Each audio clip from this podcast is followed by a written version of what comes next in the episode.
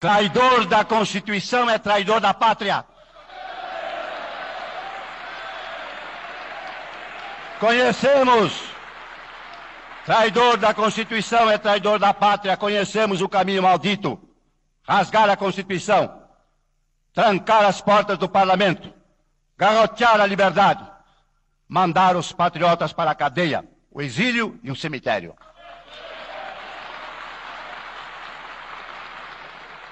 Quando, após tantos anos de lutas e sacrifícios, promulgamos o Estatuto do Homem, da Liberdade e da Democracia, bradamos por imposição de sua honra. Temos ódio à ditadura, ódio e nojo.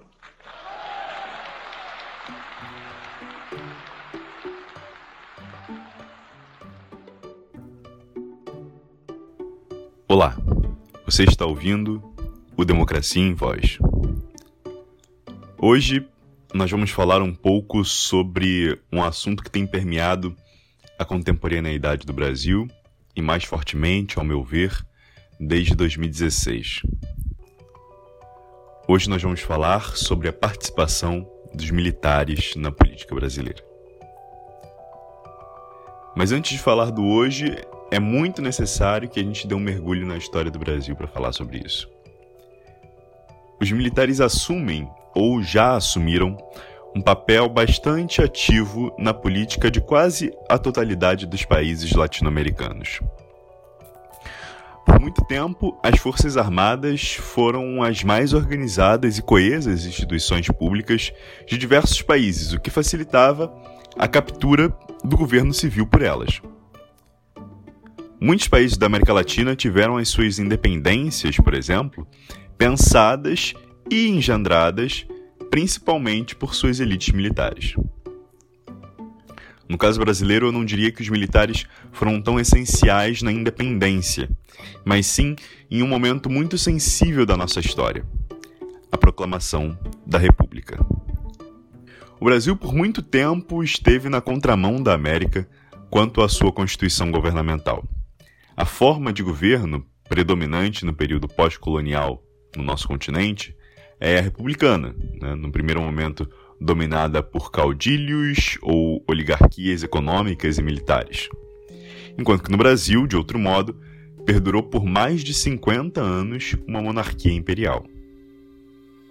Como eu disse, os militares passaram a ter maior relevância na política brasileira com a Constituição da República. Mas é preciso dizer que essa ligação não começou aí.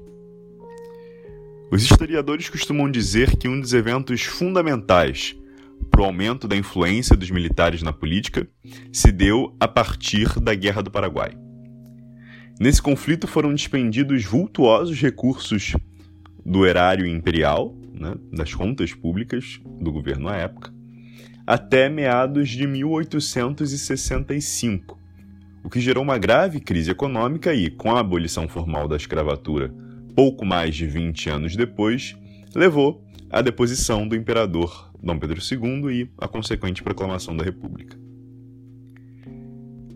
Disse que, com o empoderamento dado pela vitória na Guerra do Paraguai, é que os militares brasileiros adquiriram uma consciência de classe e tiveram a sua importância inflada até que eles mesmos, juntos das elites econômicas escravocratas, engendrassem o golpe republicano. Então, é por meio da Guerra do Paraguai que o militarismo brasileiro se organiza como grupo de interesse, que reivindica fortemente o seu lugar ao sol no estado de coisas e começa a pensar o Brasil.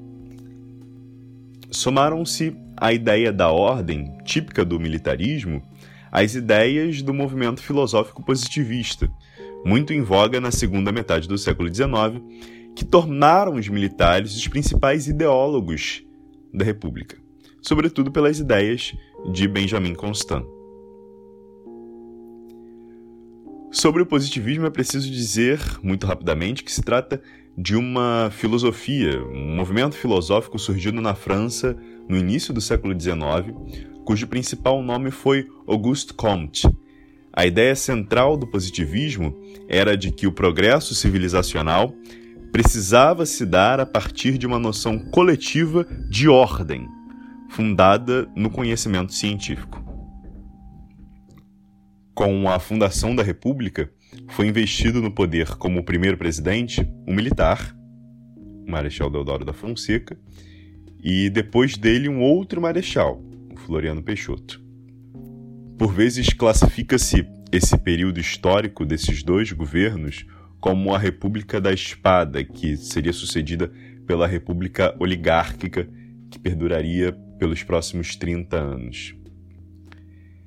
Então, nós temos que a fundação da República tem como um de seus germes a Guerra do Paraguai, que foi o primeiro grande momento de protagonismo militar na história política brasileira.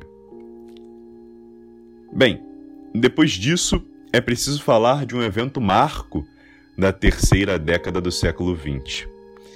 Assim como os ideais positivistas influenciaram na formação de uma geração de oficiais do Exército Brasileiro, o tenentismo de 1922 também foi um movimento muito crucial para a formação de nomes militares que tiveram uma grande participação na história política brasileira. Os tenentes reivindicavam mais voz dentro do corpo militar. Isso porque a hierarquia das Forças Armadas e a sua própria estrutura pareciam não ser mais compatíveis com os anseios de jovens militares. Isso era reflexo claro de um país jovem que via o mundo entrar na modernidade e que começava a observar os esboços de uma sociedade civil mais atuante, mas que ainda assim era dominado política e economicamente por oligarquias rurais. Junto do tenentismo se destacam os movimentos sociais dos trabalhadores e até as revoluções das artes, também nos anos 1920, com o modernismo.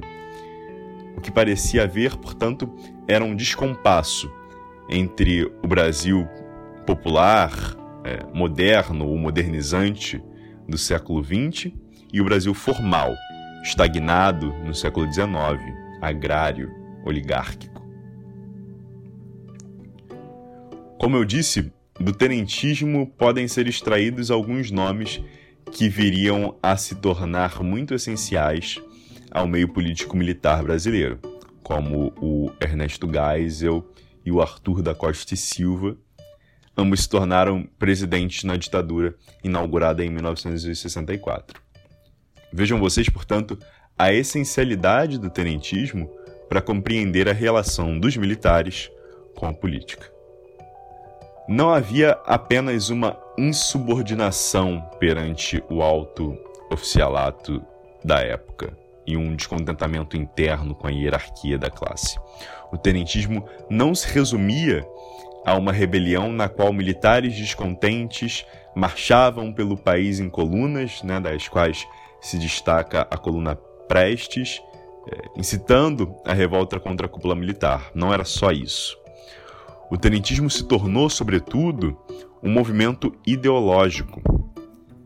Havia também uma visão de país pensada por esses jovens tenentes. Essa nova visão, essa nova forma de pensar o Brasil perpassou a década de 1920 até culminar na Revolução de 1930, na qual, na prática, houve uma rebelião de alguns estados da federação, bem como de parte dos militares, contra a dominação da República pelas oligarquias rurais, sobretudo pela oligarquia paulista. A diferença da Guerra do Paraguai, o tenentismo não foi um movimento calculado pelo poder central. Muito pelo contrário, ele foi um movimento combatido pelo poder central, que reagia com muita violência. Portanto, ele não gerou um fortalecimento do poderio militar. Porém, a semelhança da Guerra do Paraguai, ele serviu para gerar consciência de classe entre o baixo oficialato. Então, se não eram atendidos em suas demandas, em suas reivindicações pelo poder central, tendo consciência de classe, armou-se, por consequência lógica, uma revolução.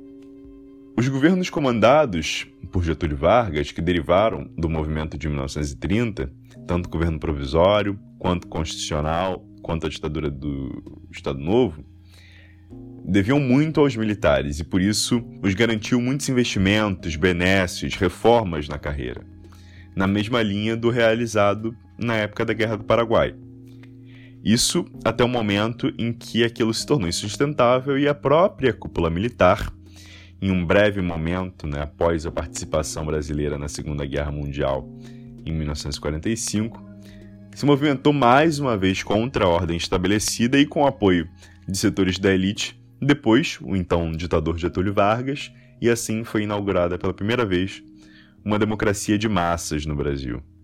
Embora ainda com resquícios de oligarquia, até porque é, não superamos essa mácula na nossa história como país até hoje, a democracia constitucional de 1946 foi um dos momentos de maior ebulição cívica da história brasileira.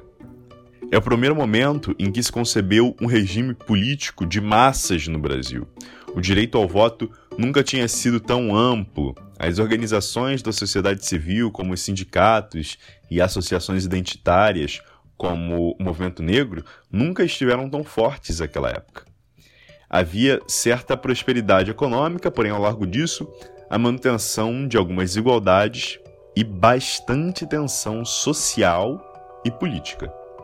Esse clima de ebulição cívica, né, como eu disse, com notórias figuras agitadoras das massas populares, levava a uma instabilidade e fragmentação política muito grande. E é claro, os militares não se encontravam alheios a isso. Portanto, a aversão à classe política somou-se um sentimento anticomunista típico de países capitalistas no período pós-Segunda Guerra Mundial e mais uma ruptura política ocorreu.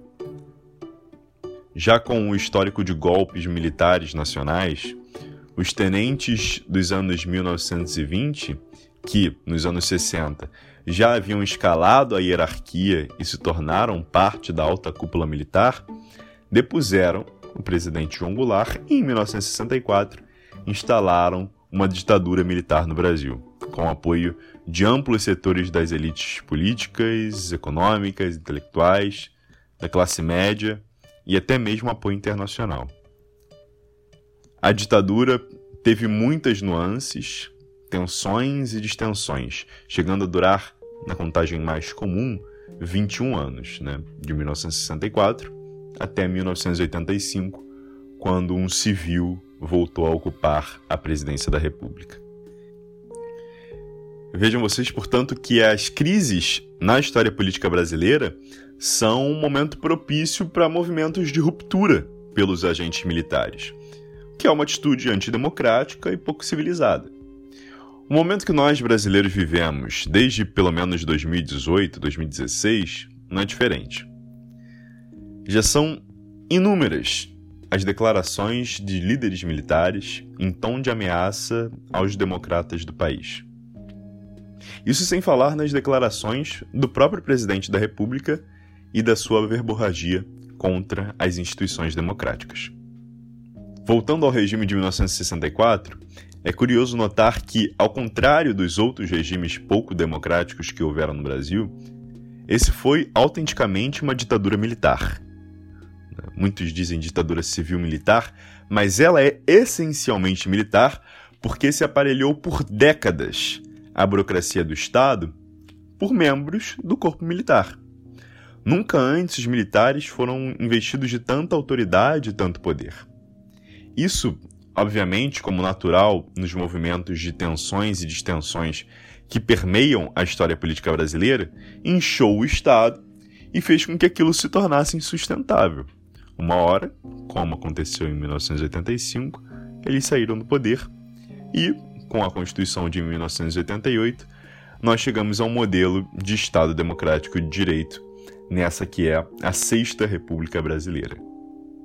Fato é que, Embora nós estejamos hoje vivendo em um momento de crise, o que sempre ensejou movimentos militares de ruptura, a sociedade e o Estado brasileiro são tão complexos que possuem uma série de mecanismos que talvez, muito talvez, previnam o Brasil de sofrer uma ruptura constitucional por meio de ação militar. Eu cito a título de exemplo algo que nem é especificamente uma peculiaridade brasileira, é algo comum a todo país envolvido nas redes de globalização. Eu cito a título de exemplo as redes sociais livres, né, que reforçam o engajamento democrático pela maioria da população. Embora as redes sociais tenham sim inúmeros problemas e até mesmo ameaças à democracia. Isso porque as redes sociais instam as pessoas a darem as suas opiniões, o que é central para a ideia de democracia. Uma prova disso é que de 2013 para cá, as redes sociais serviram como base de organização de uma série de movimentos e protestos populares, não apenas no Brasil, mas em inúmeros países, até mesmo antes, né, com a Primavera Árabe, enfim, movimentos como esses. Uma ruptura com a ordem democrática seria extremamente desfavorável aos eventuais golpistas, porque na ordem brasileira atual há muito engajamento nas redes sociais. E além de que há mídia e imprensa livres e um povo progressivamente mais afeito à democracia. Sem falar na péssima impressão que uma ruptura viria a causar ao influir no direito do brasileiro ao voto, naquele que se deseja ver eleito presidente. Em segundo lugar, além da rejeição pela sociedade civil, há toda a memória por parte de muita gente do que foi o regime de 1964. Muitos dos presos, torturados, vilipendiados no geral naquela época compõem o poder institucional atualmente o que é uma anotação interessante na história, porque, assim como os tenentes de 1922, que foram lançados ao poder, inúmeros exilados, torturados, oposicionistas dos anos ditatoriais também foram alçados ao poder anos depois, ocupando altos cargos públicos e no setor privado. Um baita exemplo disso é que dos cinco presidentes eleitos é, no regime da Constituição de 1988, eleitos democraticamente, três deles eram opositores do regime militar. Né? A ex-presidente Dilma Rousseff foi presa e torturada. O ex-presidente Lula foi preso durante as greves que liderou no ABC Paulista nos anos 1980. E o ex-presidente Fernando Henrique Cardoso foi exilado na época. Uma questão que há de ser considerada é que essas pessoas já têm idade avançada, de modo que a juventude nacional, por vezes, não compreende o que é um regime de arbítrio. Em terceiro lugar, é necessário dizer que é evidente que uma ruptura democrática no Brasil levaria a uma reação e uma pressão internacional intensa, né? e o país se prejudicaria enormemente, incluindo as elites que virtualmente apoiassem tal movimento. Isso porque o Brasil está, ainda que pouco em relação a outros países, bastante inserido na ordem econômica e política mundial, na ordem globalizada. Instituições multilaterais das quais o Brasil faz parte reagiriam, né? sem falar nos agentes econômicos como grandes investidores privados internacionais que se afastam de locais instáveis politicamente, grandes blocos econômicos, né, como a União Europeia, e organismos internacionais como a OCDE, da qual o Brasil tenta fazer parte há bastante tempo e que tem como requisito de entrada a existência de uma democracia livre nos países membros. A relação com os Estados Unidos, o segundo é, maior parceiro comercial brasileiro, também seria prejudicada, por exemplo, dado que lá no momento existe um governo preocupado com a questão democrática.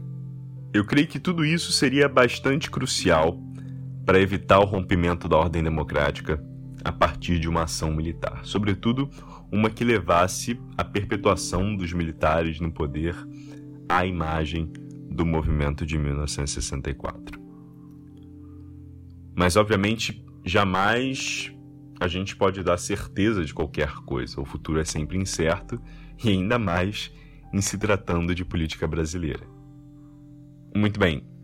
a gente já falou da influência dos militares na política, agora é necessário que a gente vá buscar algumas das razões pelas quais o militar brasileiro se sente na urgência de influir na política dentro da psicologia do militarismo. Né? Por que eles tendem a se envolver com a política? É preciso observar, em primeiro ponto, que, não obstante a presença excessiva dos militares na política e a postura de truculência e rechaço à democracia seja observável na história latino-americana, isso é algo que tem uma reverberação histórica e geográfica mais ampla. Historicamente, os líderes militares são exaltados nos seus estados. Em muitos lugares do mundo, os monarcas eram líderes militares importantes. Se conquistava o poder pela ação militar, nos termos expostos por Maquiavel, por exemplo, no Príncipe. O que não pode ser considerado razoável, no entanto, é isso ter eco na civilização contemporânea, pelo menos a partir do pós-Segunda Guerra Mundial. Porque o poder político passa a se institucionalizar em funções civis e a guerra perde significativa importância com a maior estabilização das fronteiras eh, nacionais, geográficas e culturais. É claro que a violência ainda existe, ainda serve para constranger outros estados, a exemplo do que está acontecendo hoje na Ucrânia. Mas a realidade é que a guerra já foi muito mais constante na história das civilizações. Nos países econômica e socialmente mais desenvolvidos, sendo a estabilidade política um pressuposto do desenvolvimento, existem militares presentes em altos postos de estado de natureza civil. Mas essas pessoas costumeiramente são eleitas. Então, eu reitero, por que, que há essa obsessão no Brasil, especificamente?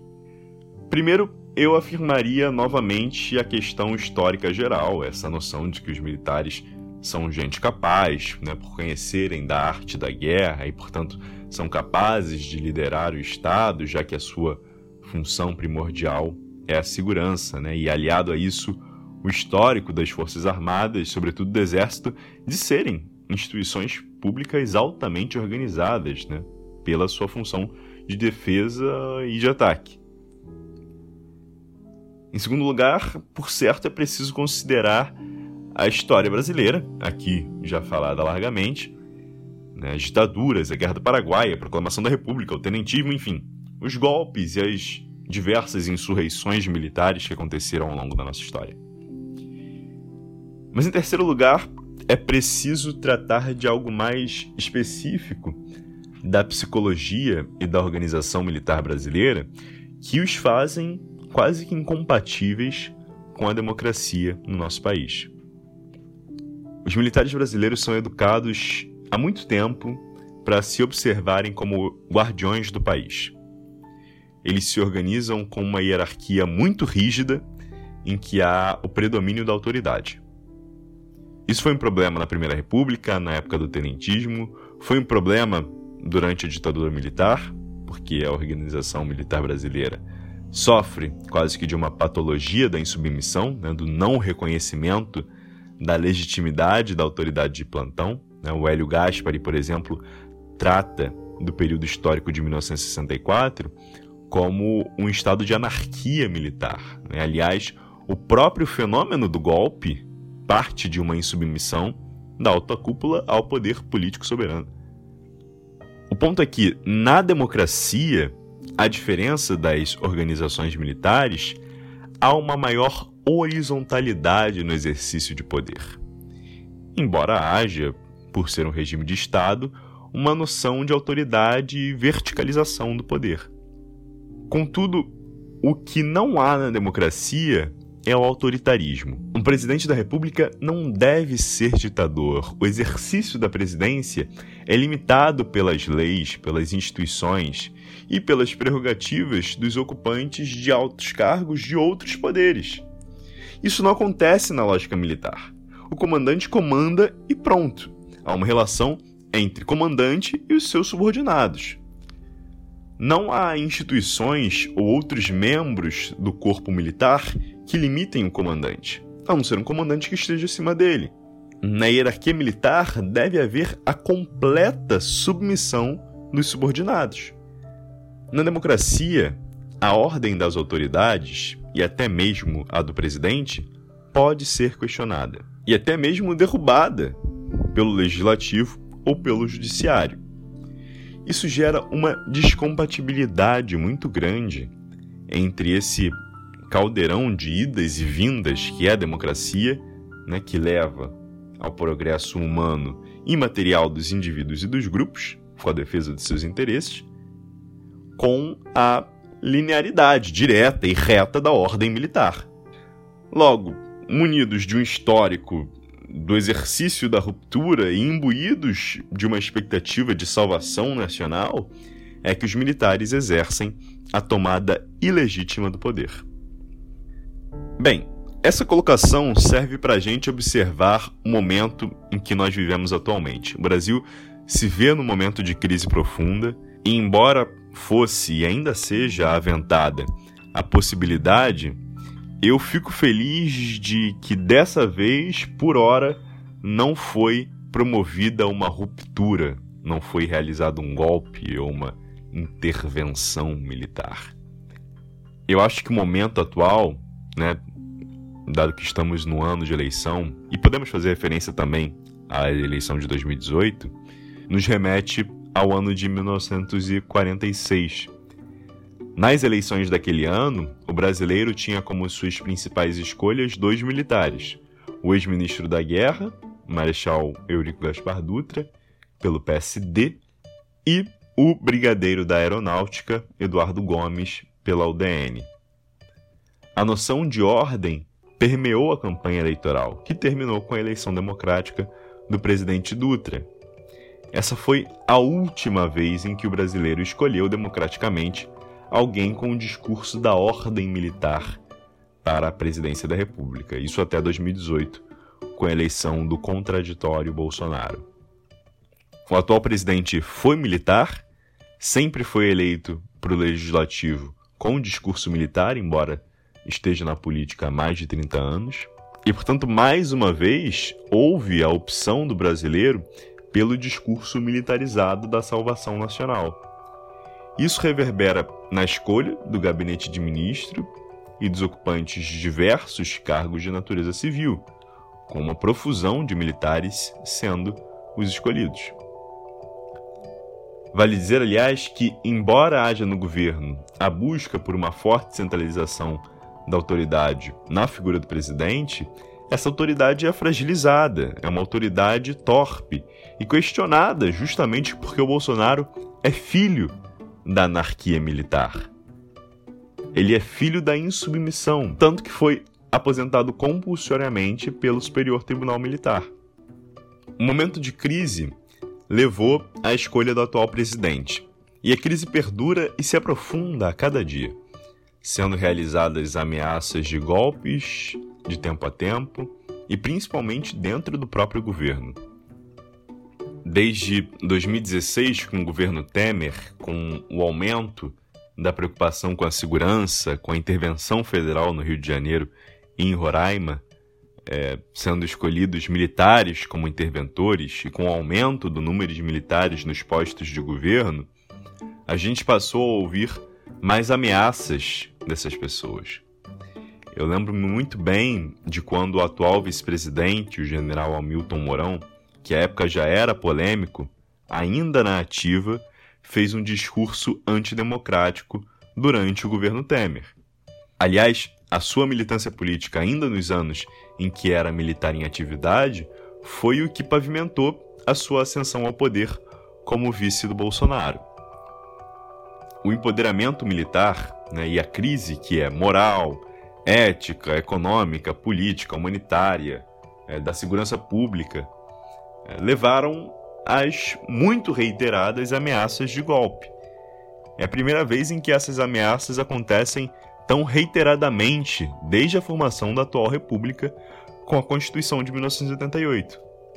Contudo, esse apelo à ordem, como vocês bem ouviram, na realidade não condiz muito com o histórico do militarismo brasileiro, nem em governo, nem no que deveria ser o regular exercício da função essencial deles, que é promover a defesa. Por certo, eu tô longe de ser um especialista em história militar brasileira e nem tenho essa pretensão né, de saber tanto assim da relação dos militares com a política nacional, mas eu acho que esse é um tema bastante relevante para a gente discutir nesse podcast, porque sem a relação tão íntima dos militares com a política brasileira, a gente não compreende muita coisa do que é a democracia brasileira hoje. Eu não sou um especialista, mas existem muitos. Para fechar esse episódio, então, menciono como valiosas fontes de pesquisa a historiadora doutora Carla Carlone, que é professora de História do Brasil Republicano na Universidade Federal Fluminense e que pesquisa sobre a relação entre militares e política no Brasil e tem ótimos trabalhos sobre militarismo na República de 1946 especificamente.